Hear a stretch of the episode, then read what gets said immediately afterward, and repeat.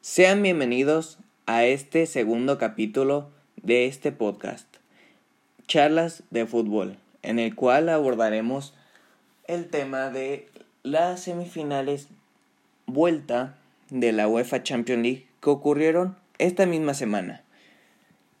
Vamos a comenzar con el partido del Manchester City versus PSG, el cual ocurrió en el estadio Etihad Stadium. Para los que no saben, es el estadio del Manchester City. El partido terminó con una victoria del Manchester City a favor 2 a 0 contra el PSG que necesitaba ganar ya que en el partido de ida habían quedado 1-1 en el Parque de los Príncipes. Vamos a comenzar con el, el, análisis. Fue un partido muy sólido en defensa para el Manchester City. En medio, yo creo que no tanto como se esperaba. Fernandinho estuvo muy bien. Este Kevin De Bruyne no estuvo tan certero como en otras ocasiones. Y Foden jugó muy bien, dio una asistencia. Mares fue una locura, metió las dos que tuvo. Pero el mejor, el mejor de todo en Manchester City, como dije, fue en defensa. Y el mejor fue Rubén Díaz. Fue tremendo lo de este muchacho, que fue el fichaje estrella de esta temporada del Manchester City, el cual había tenido tantos problemas defensivos en las anteriores temporadas que tuvieron que poner un golpe en la mesa para traer a Rubén Díaz por 70 millones, si no mal recuerdo. Y les respondió totalmente, ya que secó a la delantera del PSG, nada más y nada menos que a Di María, que a Icardi, que a Neymar. Por cierto, Mbappé no jugó, ya que estaba lesionado. Tampoco jugó en el fin de semana en la Ligue 1. Y entonces, Rubén Díaz parecía portero, atajaba los balones con la cabeza, tuvo dos, eh, cortaba todas las jugadas, no dejaba pasar a nadie, absolutamente a nadie. Y fue tremendo. Es por eso que se llevó el MVP. Por parte del PSG me parece que el medio campo estuvo bien, sobre todo Berratti que mantuvo el balón muy bien. La defensa, pues al tener una línea tan adelantada, podía pasar lo que pasó, que los agarraban mal parados y prácticamente ya solo tenía que empujar la Marés.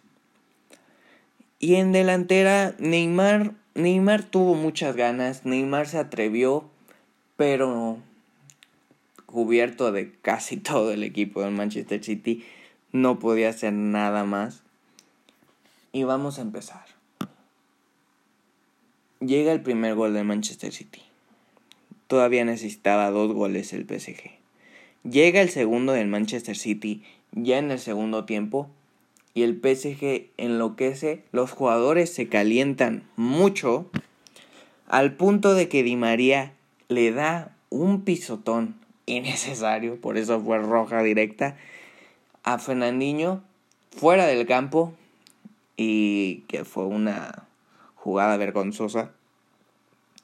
También hubo dos, dos jugadas más en las cuales si le sacaba roja al árbitro yo creo que nadie se hubiera podido quejar. Y entonces ya prácticamente ya en los últimos minutos ya era pasarla y hacer que pasara el tiempo porque de que ya no iba a remontar el PSG ya no iba a pasar. Entonces el Manchester City llega a su primer final de Champions League en toda su historia. En toda su historia de la mano de Pep Guardiola y sus jugadores vamos a hablar de la otra semifinal, la cual fue Real Madrid versus Chelsea en Stamford Bridge, es decir, el estadio del Chelsea. Un partido muy, muy, pero muy completo del Chelsea, el cual en el partido de ida y vuelta dominó y aplastó al Real Madrid en todas las facetas, tanto defensiva, en medio y en delantera, también anímicamente y sobre todo físicamente, a un Madrid que no estaba físicamente, a un Madrid que Zinedine Zidane le salió muy mal el planteamiento, ya que decidió poner a Hazard, jugador que no ha tenido méritos esta temporada ni la anterior para haber jugado este partido, y sacrificando a Vinicius Jr., que lo puso de carrilero derecho. Es decir, lo mató. No podía hacer nada prácticamente Vinicius porque él no sabe defender y cuando llegaba arriba llegaba todo cansado para regatear. Benzema estuvo muy bien como siempre. Bueno, bien en lo que en lo que tuvo. Tuvo dos disparos tremendos en las cuales intervino Mendy, Eduard Mendy, un porterazo. La defensa me parece que estuvo mal meter a Mendy y a Sergio Ramos, ya que ellos no estaban preparados y se vio, aunque realmente todos físicamente están muy mal, sobre todo el medio campo del Real Madrid, los cuales estuvieron desaparecidos y gran parte de la culpa fue del MVP de la noche. En Golo Canté que otra vez, otra vez como en el partido de ida, en el partido de vuelta volvió a hacer lo mismo, comerse ese medio campo, participar en las jugadas del gol y con intervenciones, regates, todo. En Golito Canté hizo otro partidazo tremendo. Tiene mucho mérito. Entonces llegó, fue la atajada de Mendy. Dos minutos después llega robo de N'Golo Kanté, conducción, se la pasa a Havertz, que con vaselina quiere meter el gol, pero da en el travesaño, ya nomás para que Timo, Timo Werner nomás cabeceara en el área chica. Después, en el segundo tiempo, el Chelsea seguía fallando a montones. Parecía que le estaba dando mucha vida al Real Madrid, pero el Real Madrid la verdad es que no llegaba peligrosamente. Tenía el balón, tenía la posesión, pero al llegar a tres cuartos de cancha se les se trababa, no había ese jugador que rompiera esas líneas, que regateara, que tirara bien. Entonces, pero aún así, el Real Madrid seguía vivo. Pero ya, faltando 8 o 7 minutos, llega un robo descomunal de Engolo Kanté que se la pasa a Pulisic, que entró de cambio por Timo Werner, parecía que Pulisic ya se había tardado mucho, pero ve que va llegando al centro Mason Mount y pa, se la pasa y gol. Se acabó la eliminatoria, un baño tremendo del Chelsea al Real Madrid y era lo que se esperaba realmente por el estado físico, por estos jugadores veteranos, por por el planteamiento de Tuchel, por todo, era lo que se esperaba. La verdad es que el Madrid había, había llegado a semifinales con mucho mérito, pero no eran los mejores. Entonces, tenemos esa gran final.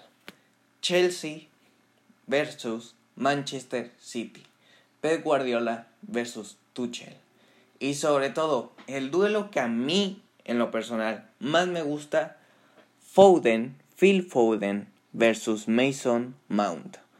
Dos jugadores ingleses, dos jugadores muy parecidos, dos jóvenes promesas, dos jugadores los cuales guiaron a sus equipos, fueron pieza clave, titulares a la Champions League.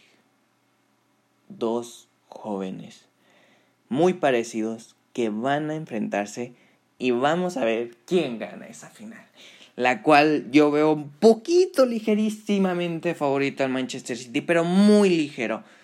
Aún así, todo puede pasar en este deporte. Que ya saben que aquí vamos a seguir hablando de este fútbol. Esto fue el segundo capítulo de charlas de fútbol. Agradezco a los que lo hayan escuchado y nos vemos en la próxima. Adiós.